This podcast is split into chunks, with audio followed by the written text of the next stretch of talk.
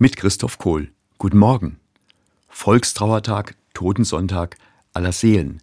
Der November ist der Totenmonat.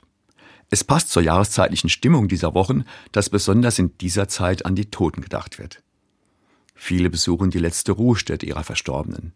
Die Gräber werden besonders geschmückt, sie werden am Fest aller Heiligen gesegnet, es brennt ein Licht darauf. Gut, dass es diese Riten gibt. Es hat eine tiefe Bedeutung, dass wir an die Verstorbenen denken, die uns nahegestanden sind, vor allem an die Vorfahren in der eigenen Familie, Eltern und Großeltern.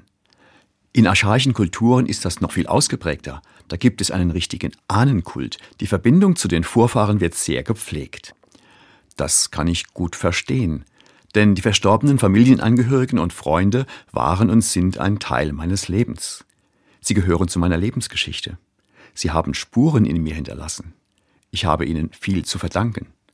Den Eltern verdanke ich das Leben, und den verstorbenen Freundinnen und Freunden verdanke ich wunderbare Begegnungen, gemeinsame Erlebnisse, prägende Erfahrungen.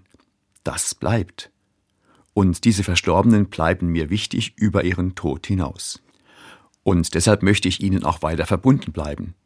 Von vielen habe ich die Todesanzeigen oder das Sterbebildchen in einer Mappe gesammelt.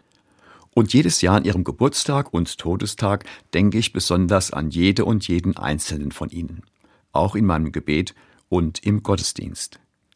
So stehen sie wieder lebendig vor meinem inneren Auge, und ich empfehle sie Gott, der Quelle und dem Ziel des Lebens.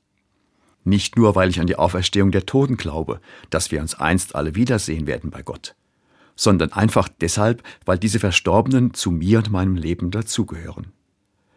Es zeichnet eine wirklich humane Kultur aus, dass wir den Verstorbenen nicht nur die letzte Ehre erweisen, sondern dass wir sie auch danach in ehrendem Gedenken behalten, wie es so treffend heißt. Überlegen Sie doch mal, welche Verstorbenen Ihnen besonders wichtig waren und sind, und zünden Sie mal ein Kerzchen für sie an. Das tut nicht nur den Verstorbenen gut, sondern auch ihrer eigenen Seele. Christoph Kohl, Speyer, Katholische Kirche.